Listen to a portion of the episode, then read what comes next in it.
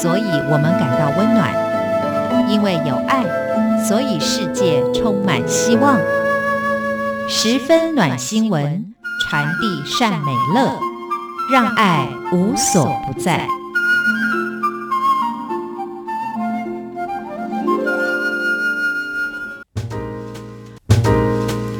您收听这一集的十分暖新闻，我是维珍。在这个单元当中，分享来自于全世界各地正在真实上演感动人心的故事，也希望借此对于我们自己的生活可以有更多不同的思考，甚至带来更多正向的力量。不过呢，大部分的时候我们所分享的主题故事呢，都是有一种非常的明亮的感觉。今天我想要传达的意念，或者是想要让大家去理解的事情呢，我觉得当然还是保持正向的，但是。起心动念的呢，这个事件也许就让很多人会觉得有所遗憾的感觉。所以现在讲，我们今天要讲的主题是什么？也就是关于霸凌。伤害之前是否能再多停一秒来思考？那这个事件的开端呢，其实会想要聊，也就是来自于如果你有在关心热门新闻，尤其是韩国新闻，应该都知道呢，最近有一则非常大的消息，也就是前女团 F.X，也就是韩束的成员雪莉，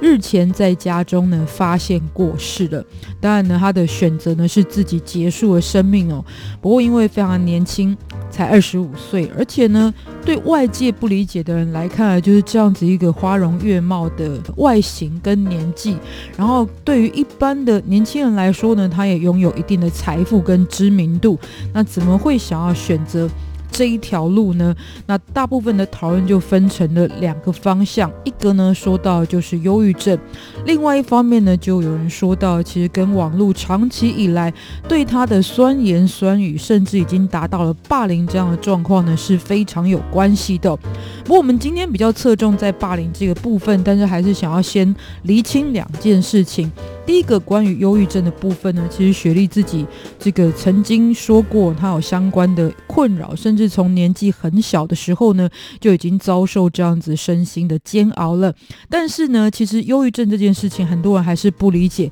它就是一种生病的状态，跟我们感冒啦、肠胃炎一样，就是呢。呃，每个人可能都会遇到，然后遇到之后就是去寻求专业协助哦。所以它并不在于你是不是一个正向思考、负面思考的人，也不在于呢你这个是不是人生就看得很开这件事，没完全没有关系，因为这是脑部的一些传导物质呢出了状况，所以这是一个要理清的部分。第二个呢，很多人就追究呢他会这样选择的原因呢，那就会直指是被网络霸凌啊这一些网民们的酸言酸语这件事情。事实上呢，我觉得这当然一定有影响哦，就是对一个人的情绪，难免对心情上会产生影响。但我还是觉得每件事情的形成呢，都有太多的原因在当中了。不过事实上也不可否认，霸凌的确是存在我们身边的。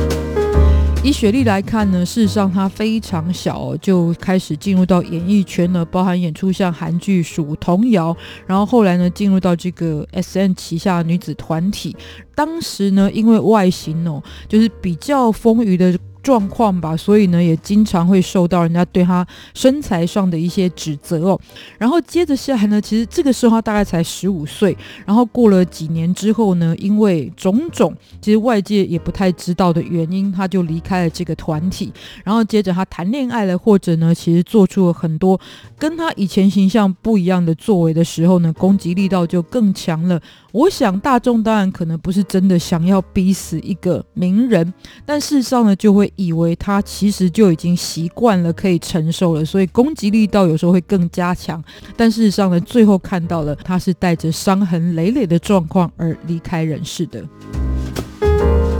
当然呢，这个对于选择这样的一个作为，每个人也有不同的看法。不过我自己真的觉得，每个人对他自己的选择都有可能属于不为人知的立场，在当中就不便评论哦。不过今天呢，就想要从这里面来分享哦，就是。外界这样子一个霸凌的情况之下呢，身心到底会受到什么样的伤害呢？事实上，每个人面对的方式可能也有所不同哦。但是，也许从一些案例当中可以发现，可能有的机转在什么地方哦。所以这里就来分享一个呢，这是美国拉斯维加斯的十四岁男孩凯勒的故事。那从小因为他的脚掌是有缺陷的，所以这个小男孩凯勒呢，就必须要踮着脚走路。但是这种奇特的走路方式呢，让他的鞋子哦经常会磨破，就是磨损几率很高。但是他生病呢，家中要负担很高的医疗费用，然后呢，也不可能让他可以经常的换鞋子，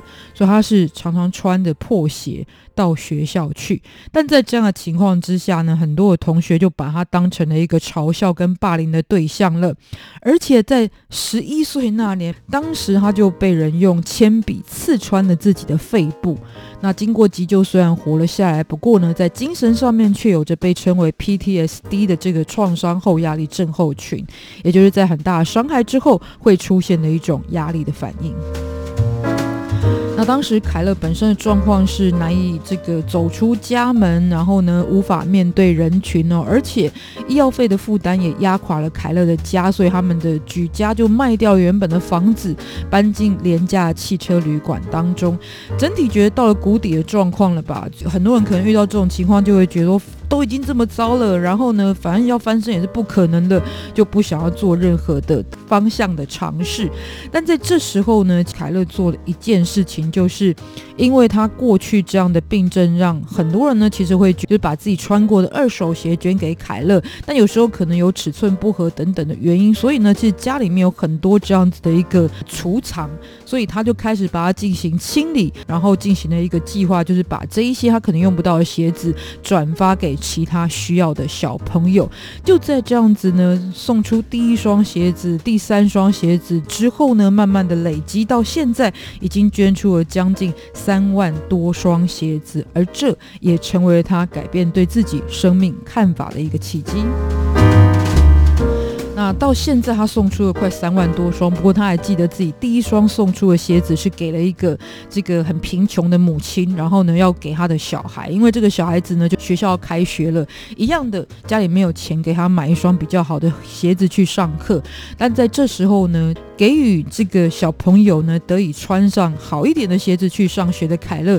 就觉得因为做这个举动，所以这个小孩子将来可能在学校就不会面对到原本跟他自己一样。曾经遭遇过的状况，对他来说这件事情，呃，有一种这个世界上呢，其实他并不孤单。然后呢，他也希望把自己这样的能量可以传播给别人的看法哦。所以呢，最后想要说的结论是哦，当然还是要强调跟心理有关的疾病呢，像是刚刚说到的忧郁症，跟身体的这个感冒一样，就是要专业的就医。但是呢，想要分享这个故事是来自于，反而是给予那些不是霸凌的被霸凌的人要走出来。而是那些你可能没有意识到你正在霸凌其他人而不自知的人，因为很多人的状况呢，其实，在我们不理解的状况之下，尤其在今天呢，网络这么盛行的时代，有时候我们说出去的话，就比丢出去的石头呢是更有杀伤力的，而且它会流传非常久。但是呢，在丢这个石头，说一句酸言酸语攻击别人的话语的时候，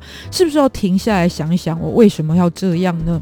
其实这是我自己的见解，然后我觉得有时候霸凌别人的人呢，往往来自于两种心态，一种是他的优越感，但为什么需要比在比自己弱的人身上找优越感呢？那事实上是不是这个人的心理当中存在其实自卑感？他没有办法比他更卓越的人来证明他也是很厉害的，他只能找那些比他弱小的人来欺负呢。所以这个其实霸凌别人的人呢，心态上面也是有这个问题哦。再来可能是有一种恐惧感，因为往往我们霸凌的呢是跟我们不一样的，所谓被他们形容成的异类。那因为呢，这个世界上当有出现了一些状况或者是人事物是我们不熟悉的时候，有时候就会觉得很害怕，很害怕。这时候会做是什么呢？就是为了让自己觉得我是正常的，我是处于安全的，所以就会攻击对方或者指责对方才是错误的，才是不对的、不好的。这时候把族群划分开来，就会觉得那我就是正常了。那其实很多霸凌的人也许是出自于这样的心态，所以呢，有时候